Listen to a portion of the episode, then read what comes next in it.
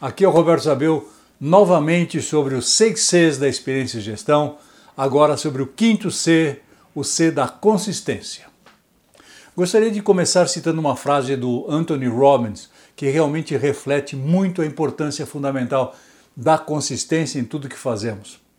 Vamos lá. Não é o que fazemos de vez em quando que molda nossas vidas, é o que fazemos consistentemente.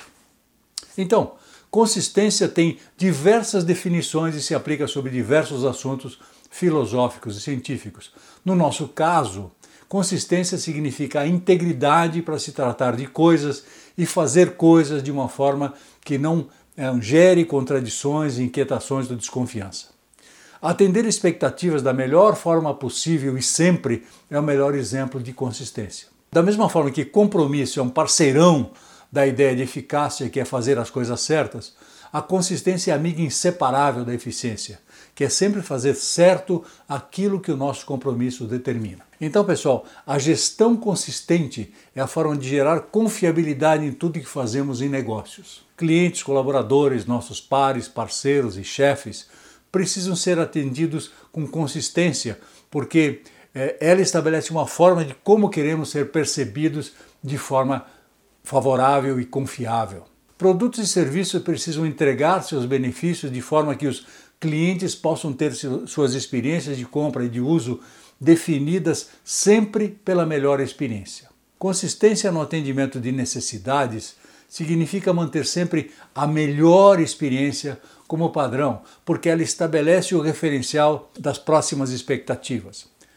Por exemplo, se entrarmos numa loja do McDonald's em qualquer lugar do mundo nossas expectativas com relação ao atendimento, os produtos, layout da loja, limpeza, estacionamento e espera será sempre balizada pela melhor, nunca pela pior experiência. Tudo que, o que estiver fora do que nós atribuímos como um padrão de consistência, que é algo muito individual, será imediatamente registrado em nosso arquivo de experiências McDonald's. Isso será definitivo para continuarmos a avaliar cumulativamente nossa relação com essa empresa. Se houver inconsistências de forma abusiva e recorrente, certamente qualquer cliente irá rever suas opções de compra e uso de qualquer produto ou serviço. Por outro lado, se as experiências forem positivas, com expectativas sempre atendidas da melhor forma possível, ou pelo menos sem inconsistências, a gente pode dizer que o negócio está no caminho certo. Como a consistência é parte inseparável da eficiência das empresas, ela é a base de todos os programas e metodologias que fazem parte da gestão da qualidade, que é um assunto sobre o qual falaremos mais à frente num próximo vídeo. Da mesma forma que as pessoas que compram os produtos da empresa, a gestão consistente também estabelece uma coerência e confiança nos, dos colaboradores, que da mesma forma que os clientes respondem melhor quando a gestão atua de maneira previsível, não errática e sem contradições. Os empregados então sabem o que esperar.